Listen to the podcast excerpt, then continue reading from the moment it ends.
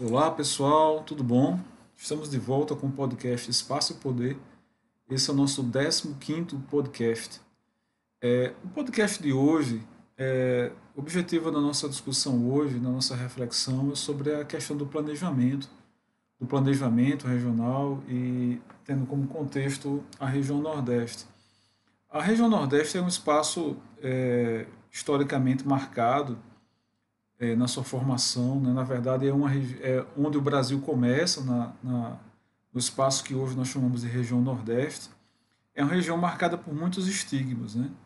muito associada à pobreza, à miséria, à seca, e há uma infinidade, a miséria, a fome, a desigualdade, e há outra infinidade de questões que, que é, marcaram a, a, a região como sendo um espaço do, do atraso. Mas, ao mesmo tempo, é um, é um espaço também, o espaço regional nordestino, marcado por modernidade também. Há, há recortes espaciais na região Nordeste que, é, que permitem que a, gente, que a gente assegure que é uma região formada por fortes contrastes. Né? Nós temos também é, alguns pontos do, do, nosso do espaço regional nordestino, é, a modernidade, né, tipicamente capitalistas, que convivem com o atraso. Né? É uma região que, ao longo da sua formação e mesmo após a consolidação daquilo que a gente chama de limite regional, ela frequentemente foi tratada pelo governo federal, pelos os poderes a nível federal, né, na, na macro escala do território brasileiro, como uma região menos importante, né, é, destinada a receber ações, é, principalmente assistencialistas, mas de alguns anos para cá, a região Nordeste ela passou a ser vista com outros olhos, né? especialmente por alguns governos federais que nós tivemos. Né? Existe um sociólogo, Francisco de Oliveira, né, como alguns preferem chamar Chico de Oliveira, o professor Francisco de Oliveira, ele tem uma obra é, muito importante que é conhecida como sendo uma, uma elegia, né? elegia para uma região ou para uma religião, né? é um trocadilho que existe no título da obra. É um livro feito pelo, pelo professor Francisco de Oliveira, onde ele narra parte da sua trajetória em um dos, uns órgãos mais, um dos órgãos de Estado mais importantes que, que enfrentaram a questão do Nordeste, que era a SUDENE, né? a Superintendência de Desenvolvimento para a região Nordeste. Né? Uma tentativa do Estado, né? talvez no pagamento de uma dívida histórica, né? no, no, na perspectiva de resgatar a região Nordeste do atraso, a qual um órgão o qual o, o Francisco de Oliveira faz parte, né, como técnico, mas depois ele sai da Sudene e nessa obra Elegia para uma Região ele faz uma autocrítica, né, tanto do trabalho dele como também do próprio da natureza do trabalho da Sudene. Né. A perspectiva que o Francisco de Oliveira traz para nós é uma perspectiva importante porque ela permite romper com um olhar sobre a questão regional, que às vezes é, é também é, é transferido para é, o exame da questão urbana, que é a perspectiva centro-periferia, né? onde você tem na abordagem, no, na compreensão do espaço urbano, do espaço regional, essa lente que é, distribui o espaço em centro, rodeado por periferias que estão disputando entre si né, um espaço, um lugar ao sol, né, um espaço de no dinamismo econômico de um, de um, de um território, né? seja na escala de uma cidade, na escala de um país ou na escala de uma região.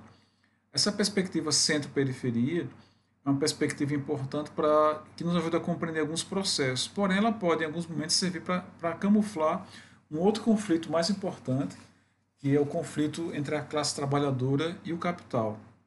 Então, na adoção da perspectiva centro-periferia, o que a gente tem é, configurado frequentemente em muitas análises é a noção de que as periferias estariam disputando espaço entre si, quando na verdade a disputa é entre a periferia e o centro. Né?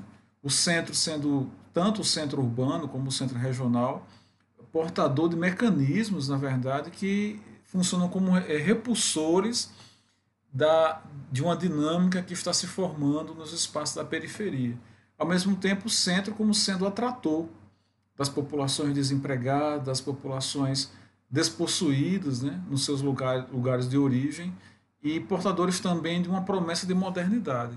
Essa, essa dinâmica centro-periferia ela nos ajuda a entender, por exemplo, é, o fluxo de migração que ocorre em, a nível na escala nacional, na escala do Brasil, que é realizado entre a região Nordeste e a região Centro e a região Sudeste, quando no, no auge do dinamismo industrial, da formação industrial na região Sudeste, você tem exatamente é, os fatores de, de, de, atratividade dessa população que está na região Nordeste desempregada, né, trabalhando no, no, no meio rural, um meio que já castigado por condições edafoclimáticas é, complicadíssimas, mas que nem por isso seriam determinantes, mas são, é, via de regra, agricultores, pessoas que possuem um saber para a sua reprodução social no meio rural nordestino, mas que por uma em razão de uma crise muito grande, da seca, da miséria, da fome, acabam, ten, acabam tendo que migrar para a região sudeste, né?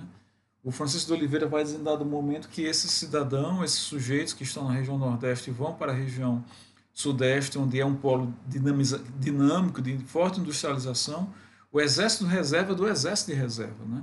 industrial de reserva na perspectiva de Marx, né? na perspectiva marxiana, quando a gente imagina, pensa que o, o indivíduo desempregado, né, despossuído, ele sendo detentor da sua força de trabalho, ele está em uma quantidade, em um número tão elevado que faz com que aqueles que estão empregados tenham eh, se vejam, se vejam obrigados a aceitar qualquer tipo de salário, qualquer tipo de condição de trabalho, uma vez que qualquer pessoa fora é, é, do, do, mercado formal que esteja à margem, né, que esteja ali desempregado, poderia ocupar o lugar dele. Então, esse mecanismo de, de, de centro-periferia, quando a gente pensa na, na na relação entre a região Nordeste e Sudeste no Brasil é muito útil por causa desse aspecto. Então, onde você tem um espaço de atraso, né, de, de pobreza, de miséria, de seca, funcionalizando, na verdade, agindo como, uma, como um mecanismo para modernizar um outro espaço, né, abastecendo aquele espaço com mão de obra barata. Né. É uma relação que, que no Brasil ela, ela é, muito, é muito específica, né, muito especial, porque isso acontece isso acontece em outros países também. A via de desenvolvimento que, que o nosso do, do capitalismo que é atravessada por nosso país, ela é uma via de desenvolvimento que também ela tem semelhanças com o que aconteceu na Alemanha, por exemplo, né? A via, a via prussiana, né? onde você tem a combinação entre o atraso e o moderno, né? porém com as nossas próprias características. Né? em nossa sociedade você e, e essa e essa funcionalização ela ocorre exatamente a partir do, do encontro de interesses né, entre elites internacionais e elites regionais que estão sob estariam no topo do, dessa pirâmide social nessa dessa é, vamos pensar em termos de hierarquia de poder econômico e político que é a grande massa de trabalhadores na base da pirâmide e acima de todas essas frações você teria o Estado né? Vendido como essa instituição de planejamento máximo, né, de agente imparcial, quando na verdade o Estado ele vai atuar em duas frentes. Em uma das frentes seria o Estado em benefício do capital, garantindo a realização do contrato, né, o contrato social, os contratos de trabalho, organizando os investimentos, atenuando por, e, e, e atenuando o conflito de classe. E, por outro lado, a outra frente de atuação do Estado seria a elaboração das políticas públicas, né, que são as políticas de Estado, mas que de fato elas atuam como instrumentos atenuadores do conflito. Né? Por que atenuador? Porque em uma situação de, de, de extrema desigualdade, de miséria, de pobreza, há necessidade do Estado elaborar políticas que possam minimizar os efeitos dessa, dessa desigualdade para que a gente não entre em um período de caos.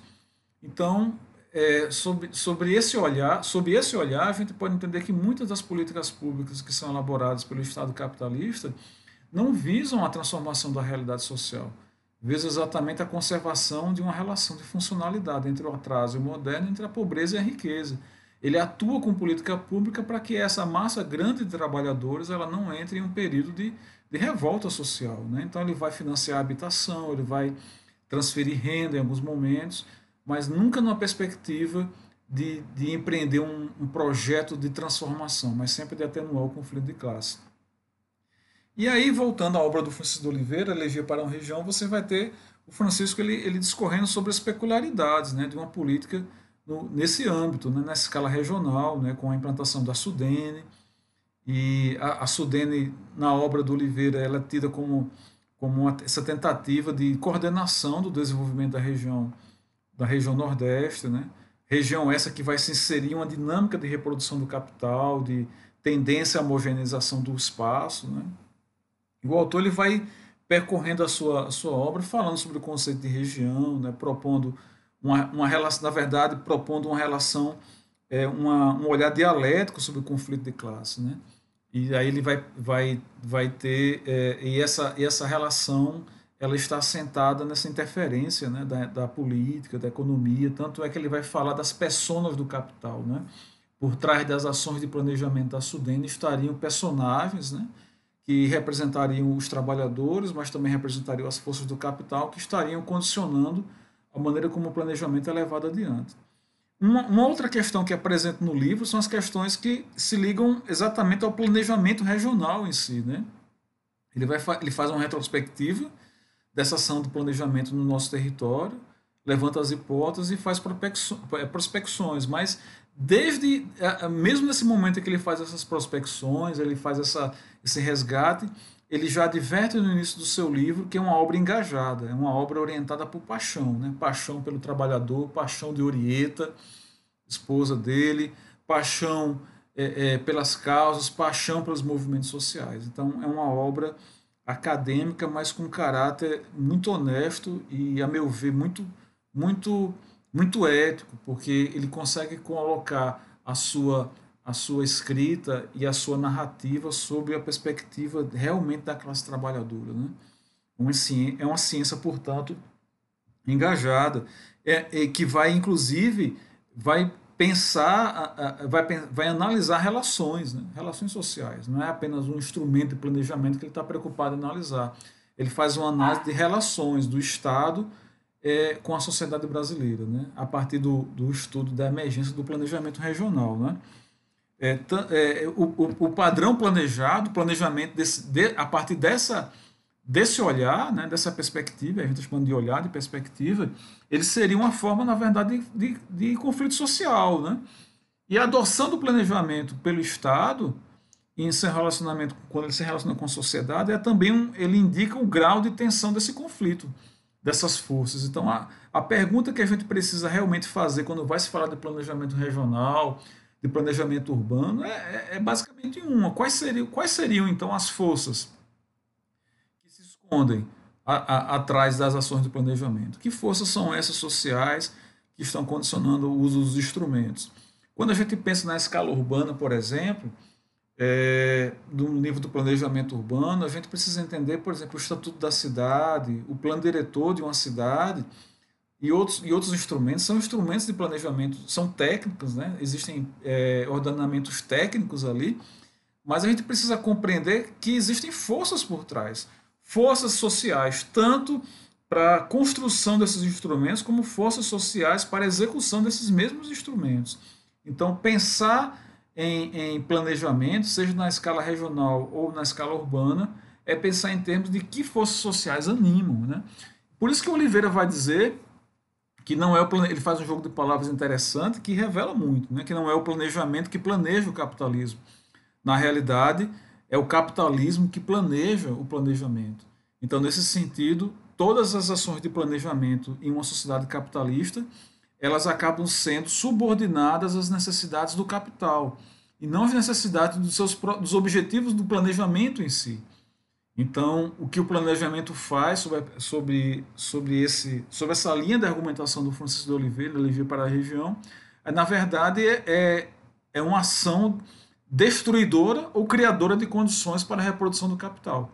No caso da Sudana, ele vai dizer que foi uma ação destruidora, porque ao mesmo tempo em que ele, essa ação de planejamento, ela, ela, ela busca é, é, superar um estágio de atraso, ela também acaba criando as condições para que a modernidade é, seja fixa em um ponto do território nacional, no Sudeste, um ponto luminoso, um ponto dinâmico, ao mesmo tempo ela funcionaliza o atraso e a miséria no espaço nordestino, abortando toda tentativa de construção de indústria na região Nordeste. Não é?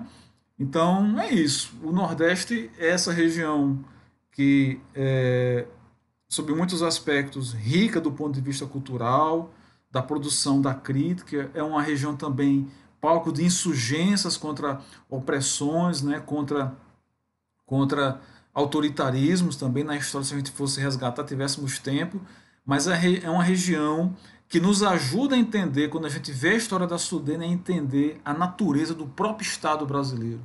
Um Estado que frequentemente evita o enfrentamento de questões, de questões pela via radical, de transformação, produzindo ações e políticas que não são, não são nada mais do que meras adequações à manutenção do status quo, que conserva o poder econômico, político e financeiro em um espaço do país e, e acaba é, é, trabalhando para o aborto, digamos assim, de qualquer tentativa de inovação. Isso ocorre tanto a nível da economia, da política e até mesmo na produção acadêmica, quando o espaço nordestino, as universidades do Nordeste, com toda a produção científica, com toda a produção de extensão, ela segue até mesmo na academia estigmatizada como sendo espaço de periferia na produção da pesquisa nacional, né, especialmente entre as ciências humanas. Ou seja, a gente está de novo dentro do desafio agora, a partir desse, da, da leitura de Oliveira, a gente poderia propor aqui uma discussão. É, que tipo de interpretação do Nordeste a gente está é, é, adotando? Né? É, uma, é uma interpretação do Nordeste é, que advém de, de, de um olhar é, do Nordeste ou de um olhar de fora do Nordeste, né? importado nesse sentido de outra região, da região Sudeste e Centro-Sul do país. Não, o Nordeste e os seus cientistas são capazes também de propor interpretações. Então é isso. O, o nosso podcast hoje foi esse, né? Foi meio que uma, uma revisão rápida da obra do Francisco de Oliveira, mas espero que vocês tenham aproveitado, tá bom? Então até o próximo nosso podcast, a gente se vê no podcast número 16. Abraço, até a próxima.